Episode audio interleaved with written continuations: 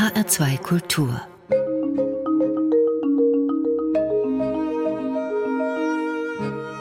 Doppelkopf mit Stefan Hübner und mit Madeleine Böhme, Professorin an der Eberhard-Karls-Universität Tübingen und am Senckenberg Center for Human Evolution and Paleo-Environment eben dort. Mit ihr möchte ich in diesem HR2 Doppelkopf eintauchen in die Frühzeit Europas bis in die Zeit vor 10, 12 Millionen Jahren, als es bei uns noch wilde Nashörner, Antilopen und sogar Affen gab. Herzlich willkommen, Madeleine Böhme. Ja, hallo.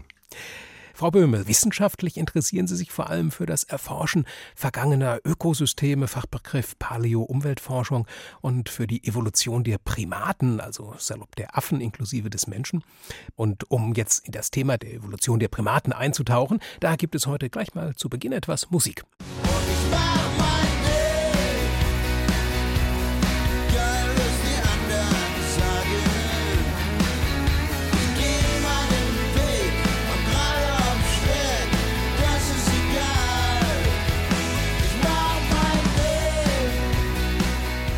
Udo Lindenberg, Mein Ding. Kein HR2 Doppelkopf Wunschtitel von Ihnen, Madeleine Böhme, zu denen kommen wir später, aber ein Künstler, der einen ganz engen Bezug zu Ihrer Arbeit hat. Wie kommt das? Es kommt dadurch, dass die Entdeckung von Danuvius Guggenmosi stattfand, wo Udo Lindenberg 70 Jahre alt geworden ist und wo jeder, denke ich, in Deutschland, der Radio hört, seine Titel immer wieder hören konnte. Und wenn zwei solche bedeutenden Ereignisse zusammenfallen, also ein 70. Geburtstag einer Rocklegende und ein, eine Entdeckung eines wahrscheinlich bald auch legendären Fossils, dann dann ist die Sachlage klar. Also das Fossil, dieses Männchen, musste Udo heißen. Jetzt ist Udo Lindenberg fast jedem in Deutschland bekannt. Danuvius Guggenmosi möglicherweise noch nicht. Sie haben schon angedeutet, das ist ein Primat, also salopp gesagt ein Affe. Aber ja, was sollte man über Danuvius Guggenmosi unbedingt wissen? Nun, wir sollten vielleicht wissen, dass Danuvius Guggenmosi einer der spektakulärsten Menschenaffenfunde in Europa ist. Es gab in Europa schon mehrere wissenschaftlich bedeutsame Funde, aber Danuvius ist ein wichtiger Fund, weil er besonders alt ist und weil er besonders komplett ist. Also wir kennen 15 Prozent seines Skelettes. Und dieses Skelett verrät uns wie wenig andere Funde etwas über seine Lebensweise, über seine Körperhaltung und ließ uns Wissenschaftler, die ihn zuerst untersucht haben, von Tag zu Tag mehr ins Staunen kommen. Denn was wir fanden, hatte mit den bisher vertretenen Theorien über die menschliche Evolution und über die Evolution der Menschenaffen, wir Menschen sind ja auch Menschenaffen, wenig gemein. Es hatte also mehr Fragen als Antworten parat. Sie haben eben schon gesagt, ein sehr kompletter Fund. 21 Knochen, wenn ich es richtig im Kopf habe, und Zähne sind von Danuvius Guggenmosi ausgegraben worden. Und zwar im Allgäu haben Sie den gefunden. Ja, es waren 37, aber 37, 21 gehörten eben zu Udo. Und äh, die anderen gehörten zu weiteren Individuen, zwei Weibchen und ein Jungtier. Aber die besten und die wichtigsten Funde gehören tatsächlich zum männlichen Individuum und das sind diese 21. Ja, und wir haben sie im Allgäu gefunden in einer Tongrube namens Hammerschmiede. Woran haben Sie das festgemacht, dass das was ganz Besonderes sein muss? Warum sprangen Sie das an? Ja, zunächst, wir haben ja nicht alle Funde am gleichen Tag gemacht oder auch nicht im gleichen Jahr, sondern der erste Fund ist sogar ein Jahr vor Udos 70. Geburtstag äh, passiert, im Jahr 2015. Allerdings war es ein Unterkiefer und das Besondere 2016, am 70. Geburtstag eben, war, dass wir zu diesem Unterkiefer auch die linken Oberkiefer gefunden haben und dann quasi ein, wie eine linke Gesichtshälfte hatten. Und das bedeutete, wir haben hier ein Teilskelett. Und die anderen Objekte zu diesem Teilskelett fanden wir dann 2016, 2017 und sogar erst 2018. Das heißt also, dieses komplettere Bild, was sich dann äh, ergab, hat sich langsam wie ein Puzzle immer wieder kompletter gestaltet. Und bis heute gibt es natürlich wahnsinnig viele weiße Flecken auf diesem Puzzle und wir sind und ich bin weit davon entfernt zu sagen, ich weiß genau, wer Udo war. Wenn Sie diese ganzen Fundstücke über mehrere Jahre zusammengetragen haben, wie können Sie dann sicherstellen, welches anatomische Puzzleteil zum anderen gehört? Mhm. Ja, das ist nicht ganz einfach, aber wir können natürlich die Individuenzusammengehörigkeit über die Fundposition ermitteln. Wir haben mittlerweile mehrere hundert Quadratmeter ausgegraben und es ergibt nach den Vermessungen einen gewissen Zusammenhang. Wir sehen, ein Individuum liegt mehr da, das andere liegt da. Wir haben ja durch auch einen Flusslauf der Knochen in verschiedene Richtungen verteilt. Wir müssen also dann über diese Zusammenhänge nachdenken, auch zum Beispiel, dass ein Männchen deutlich größer ist als ein Weibchen. Wenn wir also einen zweiten rechten Oberschenkel finden, dann haben wir schon mal ein zweites Individuum. Und so kann man dann im Prinzip eine minimale Individuenanzahl vermuten. Auch wenn Sie Milchzähne finden, ist klar, dass es natürlich ein Jungtier ist, sodass wir dann eben auf die Anzahl vier kamen. Ein Jungtier, zwei Weibchen, ein Männchen. Sie haben gerade schon das Stichwort Fluss fallen lassen. In was für einer Gegend lebte dieser Danuvius Guggenmosi denn einstmals? So vor, ja, 11, 12 Millionen Jahren, ne, wenn ich das richtig im Kopf habe. Also er lebt in Süddeutschland, in dem sogenannten süddeutschen Molassebecken. Das ist sozusagen eine tiefe Senke, die durch Schutt aufgefüllt wurde, die von den Alpen abgetragen worden sind. Und in den jüngeren Teilen dieses Gesteins haben wir ein ganzes Ökosystem ausgegraben. Und die Landschaft muss man sich so vorstellen, vergleichbar wie heute in gewisser Hinsicht. Die Alpen existierten, ja, sie waren vielleicht sogar höher als heute. Und das Vorland war sehr flach. Bei Affe, da denkt man ja eigentlich eher so ein bisschen so was Tropisches. War das damals auch warm und feucht im Bereich des Allgäus? Nun, generell in Mitteleuropa war es in der Zeit sehr warm. Ja, alles deutet auf eine Jahresmitteltemperatur von über 20 Grad hin. Das heißt, wir haben hier tropisch bis warm subtropische Temperaturen. Die Niederschläge, auch das ist ein schwieriges Thema der Rekonstruktion, waren wahrscheinlich eher geringer als heute, sodass also das Klima des Voralpenbereichs vor 10 Millionen Jahren nicht vergleichbar war mit heute. Wie muss man sich denn vorstellen, dass der Danuvius Guggenmosi in dieser Gegend ja gelebt hat? Das sind natürlich schon wieder Fragen, die sehr, sehr weit in die Zukunft reichen. Also die Antwort auf diese Fragen kann ich eigentlich noch gar nicht geben. Es gibt so ein paar Hinweise natürlich. So aus den Knochen heraus und gewisse ja, Ideen? Also, äh, ja, es gibt gewisse Ideen. Also wir vermuten, dass diese Art polygyn ist. Das heißt also, dass sie ein Sozialverhalten hat, vergleichbar mit heutigen Gorillas. Das heißt, es gab also ein Männchen, ein dominantes Männchen und ein Haremsverband.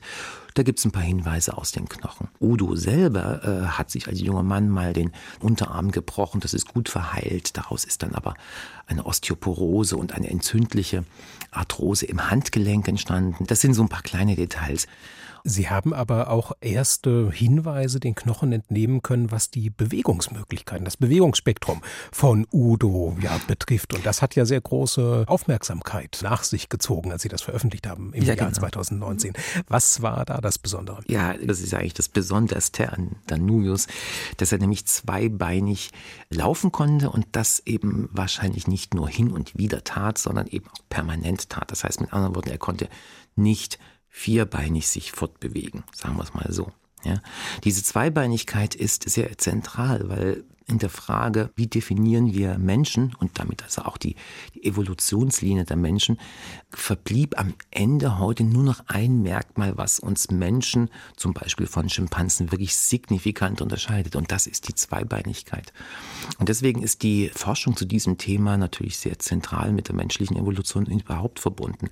Und es war eben eine sehr große Überraschung für mich, als dann das Puzzle etwas kompletter wurde zu sehen, dass sehr, sehr viele Merkmale bei dem Skelett von Danuvius mehr Gemeinsamkeiten mit einem menschlichen Skelett als mit einem Schimpansenskelett oder auch ein Gorillaskelett besaßen. Das heißt also, Danuvius ist große Teile in seiner Fortbewegung zweibeinig gelaufen. Er tat dies sehr häufig sicherlich in einem Baum, also es gibt Anpassungen an das Baumleben, aber er hat es wahrscheinlich genauso gut auch auf dem Boden vollführt. Allerdings muss man hierzu sagen, wir brauchen weitere Funde, um das vor allen Dingen noch besser verstehen zu können. Und das sind vor allen Dingen Funde aus dem Fußbereich, denn es ist nachvollziehbar, dass die Füße ganz zentral sind für ein zweibeiniges Wesen. Udo ist ja jetzt der Spitzname für diesen Primaten, was diesem Affen aber weiterhin erhalten bleiben wird. Das ist der wissenschaftliche Name, Danuvius guggenmosi. Das müssen Sie uns auch nochmal erklären, was der bedeutet. Es ist immer so, dass biologische Arten immer mit einem Doppelnamen belegt werden. Das ist seit dem 18. Jahrhundert gebräuchlich. Und der Name Guggenmoos bezieht sich eben auf Sigulf Guggenmoos, einen sehr, sehr aktiven und verdienstvollen Allgäuer, Hobbyarchäologen, der schon 40 Jahre vor Entdeckung von dem Danuvius schon in der Hammerschmiede, also in der Grube, Fossilien gefunden hat und damit letztendlich die Wissenschaft überhaupt erstmal aufmerksam gemacht hat auf diese Region. Und ich wollte im Prinzip diesen Privatforscher ehren, weil er ein außergewöhnlicher Mann war mit sehr viel Ausstrahlung und ich habe ihm sehr viel auch Angenehmes zu verdanken. Und Danuvius, das bezieht sich dann auf die Donau. Ja, indirekt. Also es bezieht sich eigentlich auf den keltischen Flussgott. Das Allgäu ist ja ein Siedlungsgebiet auch von verschiedenen keltischen Stämmen gewesen. Und wir finden die Knochen des Danuvius ja auch in Flusssedimenten. Und auf der Suche nach einem geeigneten Namen bin ich halt äh, auf den Flussgott der Kelten gestoßen, Danuvius. Wie es in der Gegend aussah, in der der Danuvius lebte, das haben Sie uns ja bereits erzählt, Madeleine Böhme. Es gab damals, so vor 10, 12 Millionen Jahren, in unseren Breiten wilde Nashörner, Antilopen, es gab sogar Rüsseltiere, also sprich Elefantenverwandte. Und Sie haben mir im Vorgespräch erzählt von den ganzen Tierknochen, die Sie um den Danuvius herum in der Tongrube Hammerschmiede gefunden haben. Da wären für Sie besonders die Schweine noch interessant gewesen. Woran liegt das denn? naja, prinzipiell für Paläontologen ist alles interessant und wichtig. Und letztendlich, wir haben zwei verschiedene Arten von Schweinen und wir haben tolles Skelettmaterial von ihnen. Sie sind wichtig für das Ökosystem und da ist neben den Schweinen und den Menschenaffen natürlich alles äh, andere auch wichtig. Sie möchten jetzt wahrscheinlich darauf hinaus, weswegen ich einen Musikwunsch, der eng an die Schweine geknüpft ist, hatte. Ganz genau, denn die Schweine, die leisten ja jetzt auch einen Beitrag zum weiteren Verlauf dieses HR2-Doppelkopfs mit Ihnen, mit der Paleo-Umweltforscherin Madeleine Böhme aus Tübingen. Was für ein schweinisches Stück haben Sie sich denn gewünscht?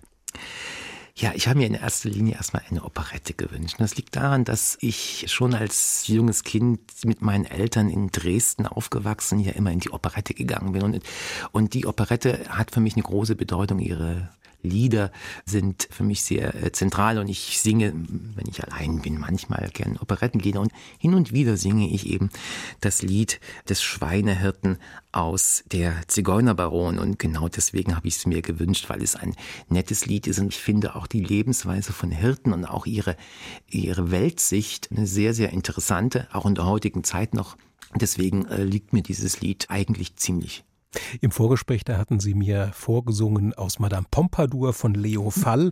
Jetzt überlassen wir das Singen dem Bass Kurt Böhme, einem Namensvetter von Ihnen.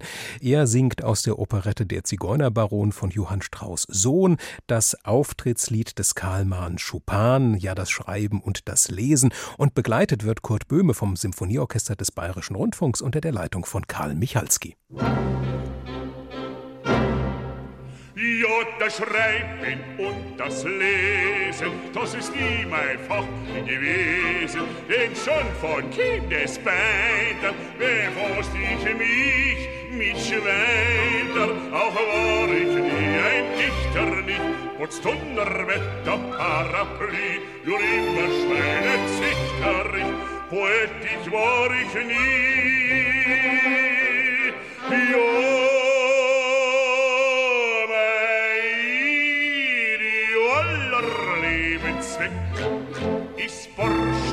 Ich Schwäne speck, weil joller Lebenszweck. Ich forschte wie, ich Schwäne speck, ich Schwäne wie und Borspeck.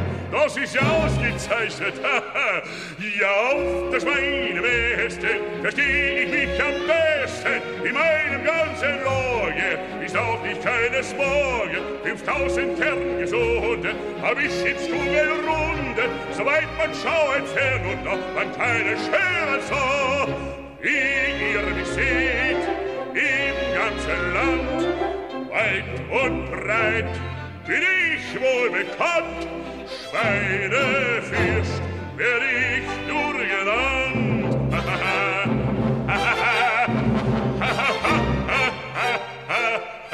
Das ist ja ausgezeichnet.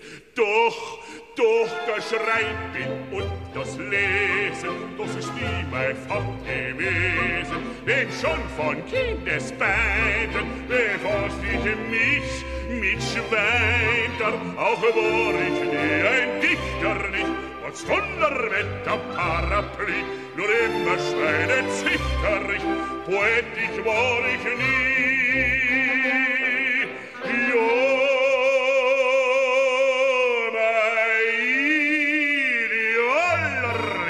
ins Bett. is forschte mich, ich schwänisch mich, mein joller Lebens weg.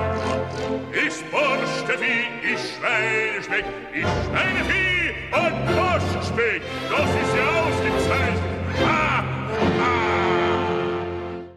Sie hören den HR2 Doppelkopf. Zu Gast die Paläontologin Madeleine Böhme, mit der ich bereits über die spektakuläre Entdeckung des fossilen Affen Danuvius Guggenmosi gesprochen habe. Ich bin Stefan Hübner. Ihr erster Musikwunsch, Madeleine Böhme, aus der Operette Der Zigeunerbaron von Johann Strauss, wurde gesungen von Kurt Böhme, ein Sänger, mit dem Sie nicht nur den Nachnamen gemeinsam haben, um das Interesse für Operetten teilen, sondern auch noch mehr interessanterweise, wie Sie war Kurt Böhme mehrere Jahre in München beruflich aktiv, er an der Bayerischen Staatsoper, sie an der Ludwig-Maximilians-Universität. Kurt Böhme stammte gebürtig aus Dresden, wo sie schon, wie Sie erzählt haben, aufgewachsen sind. Ihr Geburtsort allerdings, der liegt nicht in Sachsen, sondern der liegt in Bulgarien. Wie das ist äh, fügte sich das denn? Meine Mutter ist Bulgarin und mein Vater ist Deutscher, ist Sachse natürlich, klar, aber ich bin tatsächlich als neun Monate altes Baby äh, wieder zurück. Meine Mutter ist gestorben zu meiner Geburt, muss man sagen. Sie ist also während der Geburt einem Herzleiden erlegen. Und das war natürlich dann für meinen Vater auch ein, ein Anlass, natürlich sehr früh wieder nach Deutschland zurückzukommen in die DDR. Und ähm, Sie dann, vermute ich, auch zu fördern auf Ihrem Weg in die Paläontologie hinein. Das ist ja etwas, was Sie auch schon im Kindesalter gepackt hat. Ja, das Interesse an der Vergangenheit in jedem Fall. Also mein Vater selbst war Mathematiker und Chemiker und hat dann aber aufgrund der alleinerziehenden Tätigkeit, also hat er seine wissenschaftliche Karriere aufgegeben. Aber das Interesse für die Vergangenheit im weitesten Sinn war bei mir immer groß. Wenn man in einer Stadt geboren wurde, und die, der Name der Stadt ist noch gar nicht gefallen, Plovdiv, die die längst besiedelste Stadt Europas ist, also seit 6000 Jahren siedeln Menschen in dieser Stadt. Sie war europäische Kulturhauptstadt im Jahr 2019. Wenn man da geboren wird, dann ist äh, jeder Ort in dem man aufwächst, ist Geschichte, ist Archäologie und deswegen bin ich sehr früh auch mit diesen archäologischen Dingen, mit Grabungen in Kontakt getreten. Und sicherlich habe ich das besonders interessant gefunden, weil eben ich immer schon wissen wollte, und das will ich noch heute und das werde ich auch in den nächsten Jahren wissen wollen, was die Welt im Innersten zusammenhält. Das Warum, das ist mir wichtig. Die Fragen sind mir wichtig. Und war Ihr Vater da für Sie ein Antreiber, ein Welterklärer, der bei Ihnen so dieses Flämmchen des Interessens zum Lodern brachte? Ja, davon ist auszugehen. Als Naturwissenschaftler hat er natürlich immer auch die, die Welt äh, fragend betrachtet. Und ansonsten ist es ja auch so, dass ich äh, durchaus auch sehr breit naturwissenschaftlich interessiert bin. Und wenn ich mich selbst beschreiben sollte, würde ich mich auch als Naturwissenschaftlerin beschreiben und nicht als Paläontologin oder Paläo-Umweltforscherin. Und ich habe mich eben dann entschlossen, 1987 Geologie zu studieren an der Bergakademie Freiberg und damit meinen Wunsch und meinen Traum Paläontologie oder letztendlich die die Evolution des Lebens zu erforschen, auch nachgehen zu können. Ihre Diplomarbeit, die legten Sie da 1993 vor. Sie haben also sozusagen die Wende umforscht und umstudiert. Wie wirkten sich denn diese ja doch epochalen Ereignisse in Deutschland damals auf Ihr Hineinfinden in die Wissenschaft aus, auf die Möglichkeiten, die sich Ihnen als junger Forscherin boten? Ah ja, das ist sehr vielfältig. Also nur als Beispiel, das Thema meiner Diplomarbeit wäre ohne die Wende gar nicht möglich gewesen, weil nämlich diese Fundstelle, die ich bearbeitete, tatsächlich im Grenzgebiet lag zwischen Thüringen und Hessen. Und das heißt also, da hätte ich gar nicht arbeiten können ohne die politische Wende. Das ist das eine. Auf der anderen Seite ist es natürlich so, dass es für mich ein, aus wissenschaftlicher Sicht ein Riesengeschenk war, diese Wende, also natürlich auch aus persönlicher Sicht, aber jetzt mal nur auf die Wissenschaft bezogen. Ich habe zum Beispiel im Februar 1990 gleich an einem Kurs an der Ludwig-Maximilians-Universität in München teilgenommen. Diesen Kurs habe ich mir quasi organisiert, als ich das Begrüßungsgeld, was München ja mit einer Höhe von 90 D-Mark für DDR-Bürger ausgegeben hatte. Und dann habe ich mir, statt also dieses Geld zu holen, das habe ich natürlich danach auch gemacht, habe ich mir erstmal mich eingeschrieben in diesen Kurs an der Universität. Das heißt also, mich hat die Freiheit, ähm, also die Freiheit auch der Forschung sehr, sehr äh, beeinflusst und ich habe sehr schnell geahnt, das ist für mich natürlich natürlich eine Möglichkeit, wirklich das zu tun, wovon ich träume. Und wenn ich ehrlich bin, ohne die Wende wäre ich keine Paläontologin geworden. Gab es da tatsächlich ernstzunehmende Alternativen für Sie? Ja, natürlich. Also ich meine, es ist ja so, dass gerade in der DDR kein Mensch arbeitslos bleiben musste oder so. So, ich wäre sicherlich in den Bergbau gegangen. Ich habe ja regelrecht Bergbau studiert und da hätte es natürlich Jobs gegeben, lukrative Jobs in der Braunkohlenindustrie beispielsweise. Das wäre jetzt nicht das, was ich mir hätte gewünscht, aber ich sag mal so, dafür bin ich ausgebildet worden. Sie hatten mir im Vorgespräch erzählt, dass Sie, nachdem Sie dann nach Dresden, nach München gegangen sind, um sich dort akademisch, wissenschaftlich weiterzuentwickeln, dass Sie dort Improvisationstheater gespielt haben in Ihrer Freizeit. Wäre möglicherweise auch so der künstlerische Bereich für Sie ein Tummelfeld gewesen? Ja, schon. Ich meine, ich hatte auch als Kind natürlich andere Berufswünsche und die Schauspielerei war äh, da immer mit eine große, eine große Liebe von mir und Improvisationstheater, das ist ein ganz tolles äh, Hobby. Und ich habe auch eine Musical-Ausbildung mal mitgemacht. Ja, natürlich, das Künstlerische ist mir, ich meine, meine Mutter, die eben verstarb, war Pianistin, das heißt also, in mir ist von vornherein die Naturwissenschaft und die Kunst angelegt worden. Und dadurch, äh, ich bin ja von meinem Vater nicht nur naturwissenschaftlich gebildet worden, sondern bei uns liefen immer Schallplatten von Operetten und Opern und Klaviersonaten, das war das war gar nicht wegzudenken. Und ich habe als Kind meinen Mittagsschlaf immer bei Chopin oder fast immer mit Chopin oder Beethoven begonnen. Und das ist sehr, sehr angenehm. Dresden, Freiberg, München. Kam dann gleich Tübingen oder gab es dann noch Zwischenstationen? Da gab es schon noch Stationen. Meine Doktorarbeit habe ich in Leipzig an der Universität geschrieben und habe da auch fünf Jahre geforscht. Also das war dann noch eine Zwischenstation. Aber es ist natürlich schon so, dass mit jedem akademischen Abschnitt meistens auch eine neue Stadt, ein neues Umfeld, ein neues Bundesland teilweise äh, verbunden war. Das ist nicht einfach, wenn man jung ist und vor allem auch, wenn man dann Kinder hat. Das war nicht ganz so simpel, aber das war der einzige Weg, den ich gehen konnte. Aber was dabei geblieben ist, das ist wahrscheinlich der Bezug zu Bulgarien, wie ein Art roter Faden in Ihrem Leben? Ja, natürlich. Ich meine, wenn Sie da geboren sind, ist es ja auch meine Muttersprache. Ich habe Deutsch hier im Kindergarten erst gelernt. Das heißt also, ich spreche, ich denke Bulgarisch. Und das ist schon auch ein Teil. Ich bin bikulturell einfach aufgewachsen. Ja, und einen Bezug zu Bulgarien, das hat ja auch der nächste Musikwunsch von Ihnen, Madeleine Böhme. Belite Manastiri haben Sie sich gewünscht. Worum geht es in diesem Stück? Ja, die Übersetzung ist eigentlich die weißen Klöster. Ein junges Mädchen singt und klagt gegenüber der Mutter, dass das weiße Kloster jetzt quasi säkularisiert werden soll. Es ist tatsächlich wohl das berühmteste bulgarische Volkslied weil es drückt ja auch für den Hörer, der jetzt den Text nicht versteht, auch ein bisschen diese, auf der einen Seite diese Melancholie und diese tiefe Liebe an das Regionale aus. Das, gerade das Slawische hat für uns Westeuropäer manchmal eben diese, diese melancholische Tiefe und die kommt so ein bisschen in diesem Volkslied zum Ausdruck. Und dass es ein Volkslied ist, das in Bulgarien bis heute populär ist und seinen Stellenwert hat, das können wir auch dem entnehmen, dass wir jetzt eine ganz ja moderne Fassung von diesem Lied hören, gesungen von Gloria Belite Manastiri.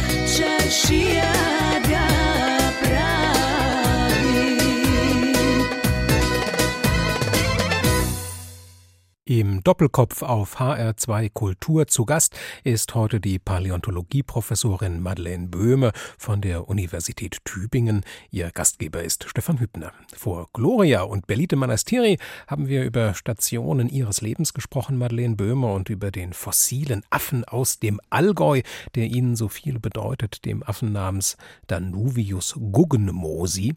Aber es gibt noch einen zweiten Affen, der ihnen sehr wichtig ist und der hört auch auf so ein schönes schönen Namen Grecopithecus freibergi und Teile von ihm, die wurden in Griechenland gefunden und in ihrem Heimatland Bulgarien. Was ist das denn für ein Geselle, der Grecopithecus freibergi? Ja, das wüssten wir auch gern äh, besser.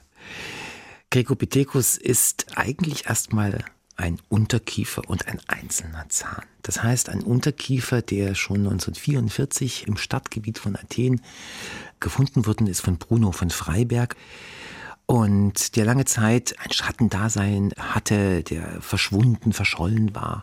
Ich begann mich für diesen Unterkiefer zu interessieren, als wir bei Grabungen in Bulgarien einen Zahn fanden eines Menschenaffen aus einer Sedimentschicht, die war so erstaunlich jung, äh, nämlich etwa sieben Millionen Jahre, dass wir uns fragten, wie kann das sein? Denn die Theorie ging damals davon aus, dass Menschenaffen in Europa vor über neun Millionen Jahren ausgestorben sind. So, und dann begann ich mich zu erinnern, dass im Jahre 1944 in einer winzigen kleinen Publikation äh, besagter Bruno von Freiberg, er war Professor für Geologie an der Universität in Erlangen, etwas über einen Unterkiefer eines Menschenaffen schrieb, der aus einem Sediment stammt, wo ich vermutete, dass es vielleicht ähnlich alt sein kann. Ja, und da begann die Suche und dann begann vor allen Dingen die Untersuchung. Und als wir ihn dann untersucht haben, diesen Unterkiefer und natürlich diesen Einzelzahn, und zwar mit modernsten wissenschaftlichen Methoden, mit Computertomographie, haben wir Merkmale entdeckt, die uns extrem erstaunten. Und diese Merkmale hat man bis dahin ausschließlich nur für die menschliche Linie reserviert. Und Sie sehen auch hier wieder, dass also die Untersuchung von Fossilien, wenn man unvoreingenommen herangeht, auf einmal zu einem Schluss führt, der mit landläufigen Sichtweisen nicht in Harmonie zu bringen ist. Und das, das sind diese Dinge, die, denke ich, schon auch in meiner Biografie eine große Bedeutung hatten, weil ich nämlich hier durchaus von einem Seiten Aspekt heraus und durch eine Unvoreingenommenheit an, äh, an die Sichtweise der menschlichen Evolution auf neue Erkenntnisse komme. Bevor wir das vertiefen, Sie haben angesprochen, dieser Grecopithecus, der war verschollen und Sie haben eine ja, Suche dann veranstaltet, bis Sie das Fossil dann in den Händen halten konnten. Diese Suche, die war geradezu spektakulär. Wie verlief die? Naja, also hm, ich muss dazu sagen, ich habe ja nicht nur den Unterkiefer gesucht, sondern alle weiteren Begleitfunde, die damals Bruno von Freiberg gemacht hat. Und die verlief über drei Jahre im Prinzip. Also ich habe versucht, natürlich erstmal an der Universität Erlangen fündig zu werden. Da wusste man von nichts. Und dann bin ich verschiedene, habe ich versucht, verschiedene emeritierte, ältere Kollegen, also die auch Bruno von Freiberg persönlich kannten, aufzufinden.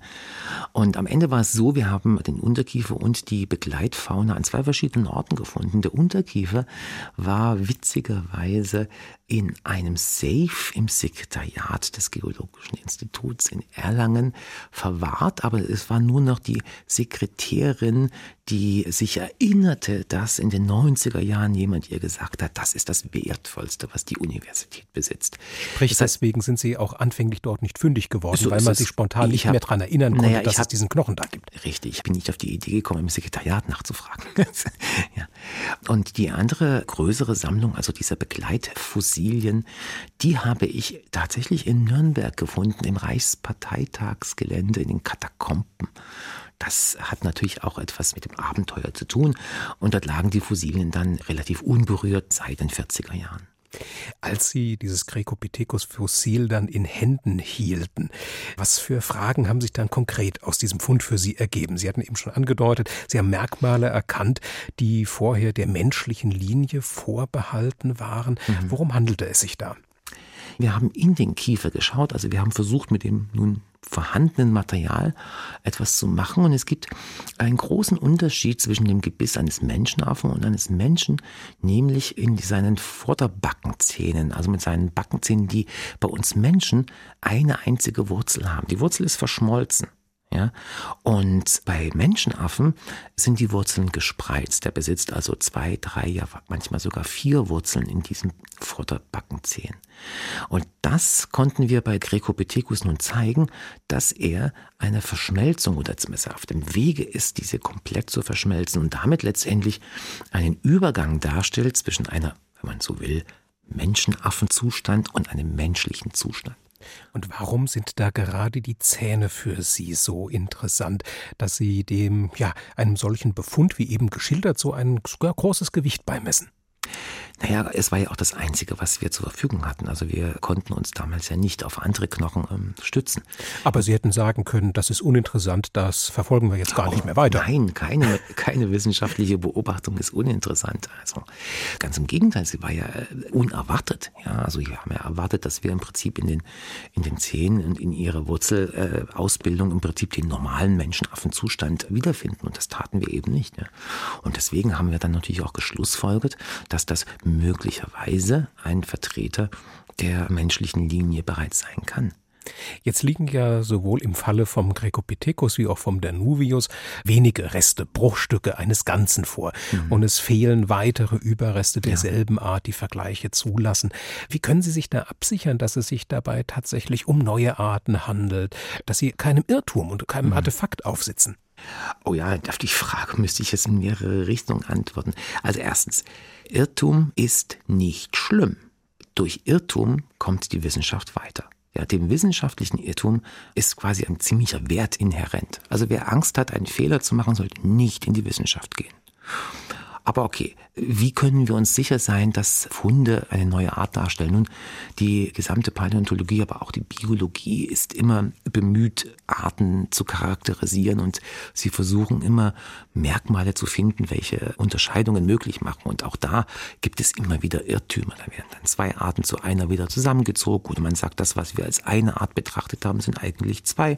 Also prinzipiell, das ist das Leben eines Wissenschaftlers, dass man auch seine eigenen Aussagen und Schluss Schlussfolgerung überprüft und gegebenenfalls auch falsifiziert, also sie sozusagen durch neuere Daten in einem aktuelleren Kontext. Ohne diesen Prozess gibt es keinen wissenschaftlichen Fortschritt. Wissenschaftlicher Fortschritt, das hängt ganz eng zusammen mit den beiden Affenarten, die Ihnen so viel bedeuten, Madeleine Böhme, Danuvius und Grecopithecus, die Gattungsnamen, die wissenschaftlichen der beiden. Zwei fossile Affenarten, die in Ihren Gedanken geweckt haben, ja, mit dem Potenzial, die Wissenschaftswelt aufzumischen. Welche Gedanken das waren, darüber sprechen wir nach Ihrem dritten Musikwunsch und da haben Sie ein Stück von Georgi Gurdjieff mitgebracht, Madeleine Böhme. Ja, Gurdjieff ist ein sehr, sehr interessanter Musiker für mich.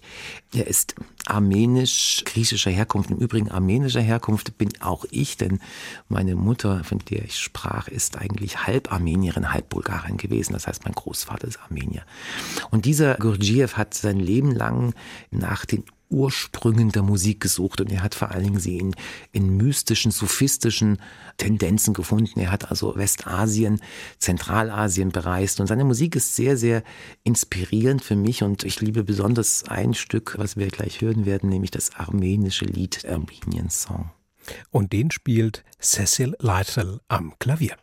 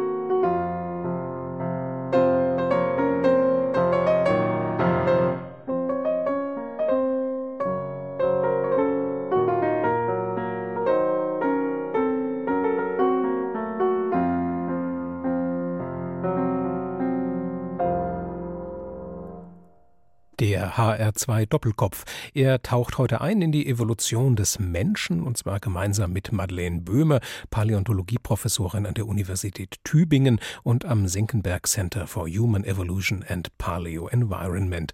Ihr Gastgeber heißt Stefan Hübner. Gräkopithecus freibergi, Danuvius Guggenmosi, zwei Namen, die wir jetzt wahrscheinlich nicht mehr vergessen werden nach dieser Sendung.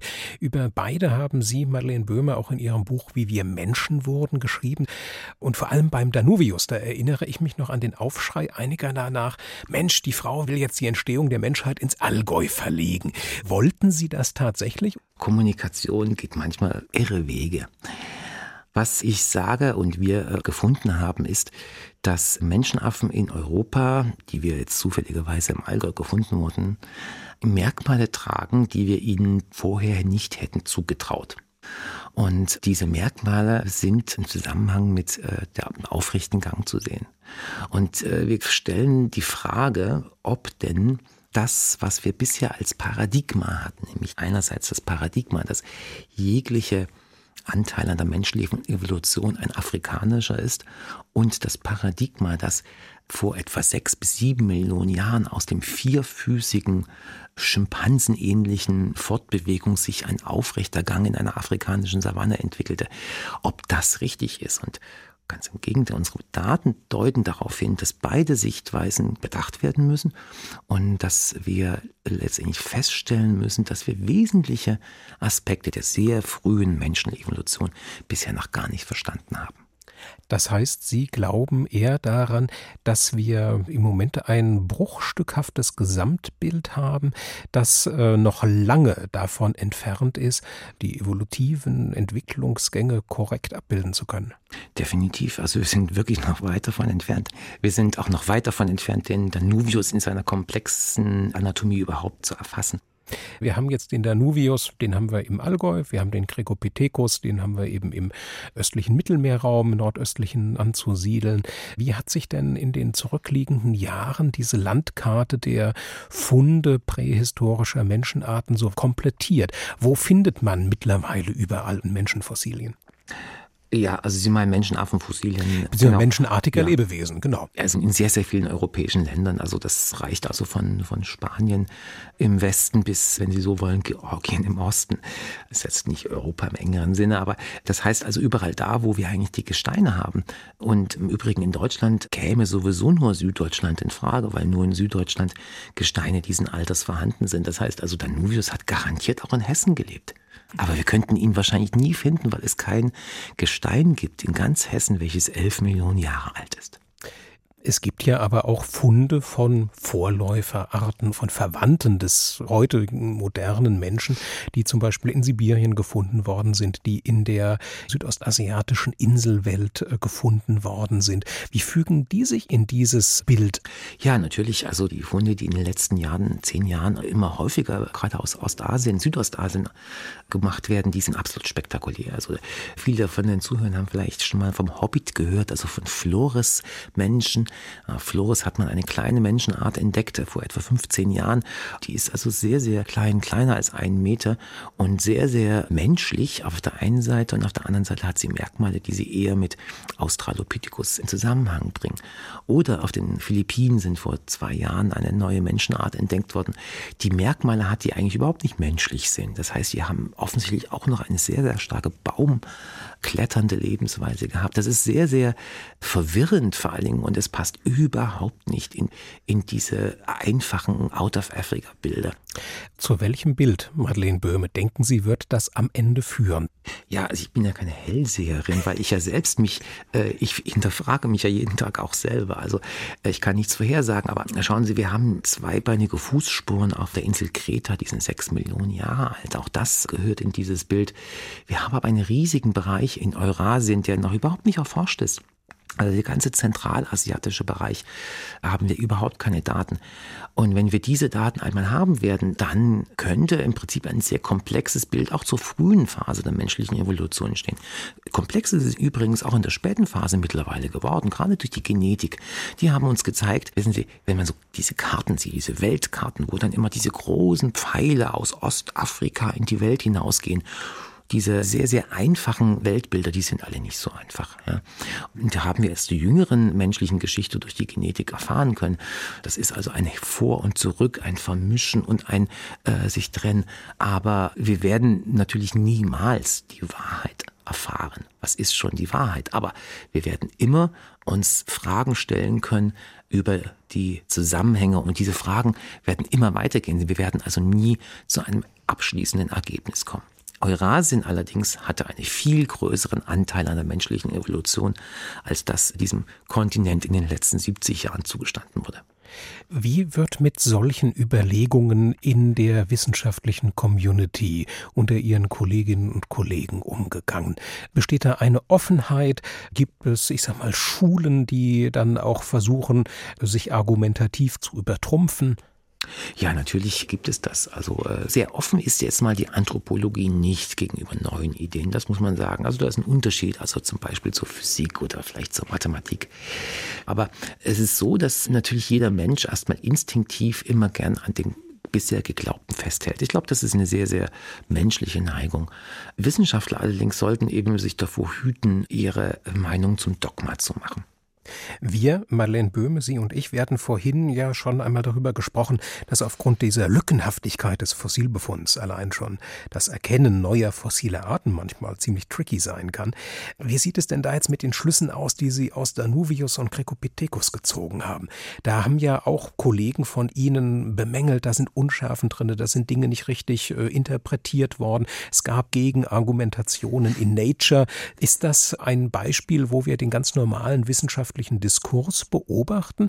Oder sind das Situationen, wo Sie in sich gehen und sagen, okay, jetzt muss ich nochmal auch selber ganz genau kritisch darüber nachdenken, was ich mir da so gedacht habe als Hypothese?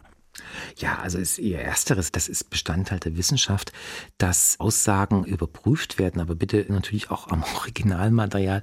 Insofern ist das was ganz Normales. Wenn eine These aufgestellt wird, dann muss sie natürlich auch so formuliert werden, dass die Antithese formulierbar ist und, und das ist gemacht worden. Das ist legitim und das bringt auch die Wissenschaft weiter. Wie gesagt, wenn es den Standards entspricht und das heißt eben, dass man sich am Original überzeugt. Das ist unter Paläontologen eigentlich normalerweise selbstverständlich. Insofern ist das äh, völlig unzweifelhaft. Ich muss aber auch betonen, dass, dass unsere Analysen durchaus nicht so fest sind. Wir haben zu Gregor Pithecus niemals gesagt, dass er ein Mensch ist. Wir haben gesagt, er ist ein potenzieller Mensch. Und genau das hat uns die Datensgrundlage auch gegeben. Und bei Danuvius haben wir nie gesagt, dass Danuvius ein Mensch ist und zweibeinig lief. Wir haben gesagt, er ist der zweibeinigen Fortbewegung im Baum fähig gewesen. Und vielfach werden uns dann auch Dinge in den Mund gelegt, äh, die so nicht korrekt sind. Und es ist manchmal natürlich auch der inkompletten Überlieferung geschuldet, dass dann also so, also regelrechte, ja, äh, scholastische Diskurse auftreten, wie zum Beispiel, an welcher Position befand sich dieser und jener Wirbel. Ja, aber das ganze äh, Bild ist auch klar, wenn Danuvius in Ostafrika gefunden worden wäre, dann würde er gefeiert als der älteste Teil der menschlichen Evolutionslinie. Das heißt, hier es sind Schranken im Kopf, teilweise auch aus einem fehlenden Verständnis für die Gesamtsituation. Wissen Sie, ich bin Geologin, ich bin Paläoklimatologin, Paläo-Umweltforscherin, ich arbeite an sehr vielen fossilen Gruppen. Evolution ist niemals mono kausal ausgerichtet in irgendeine Gruppe. Wenn Sie sich die Evolution der Pferde anschauen, da gab es transkontinentale Wanderungen in Migration in größter Hülle und Fülle. Und all das wissen Paläontologen und die Anthropologen gehen manchmal mit sehr, sehr engen Scheuklappen regelrecht, um bei den Pferden zu bleiben, in die Wissenschaft hinein. Aber schauen Sie, es interessiert natürlich trotzdem sehr, sehr viele Menschen, weil die Frage nach unserer Herkunft, die wie gesagt heute nicht immer immer seltener religiös beantwortet wird, die ist eine zentrale für den Menschen und deswegen wird es immer wieder noch viele, viele Menschen geben, die diesen Diskussionen folgen möchten. Madeleine Böhme, Paläontologin von der Universität Tübingen, ist heute zu Gast im HR2 Doppelkopf und dessen Zeit ist vorüber. Wobei wir allerdings noch einen vierten Musikwunsch offen haben. Was haben Sie ausgesucht, Frau Böhme? Ja, ich äh, habe einen Musiktitel ausgesucht, also eine Filmmusik zu einem Film, der mir äh, ziemlich am Herzen liegt und ich werde teilweise von gewissen Freunden als Professor Jones bezeichnet. Und Professor Jones ist die Hauptfigur von Indiana Jones und das hören wir jetzt. Und zwar hören wir ganz konkret aus der Indiana Jones Suite von John Williams den Satz Riders March. Das HR Sinfonieorchester begleitet uns damit unter der Leitung von Frank Strobel ins weitere Programm. Ich danke Ihnen, Madeleine Böhme, dass Sie sich heute Zeit für den HR2 Doppelkopf genommen haben. Und es verabschiedet sich Stefan Hübner.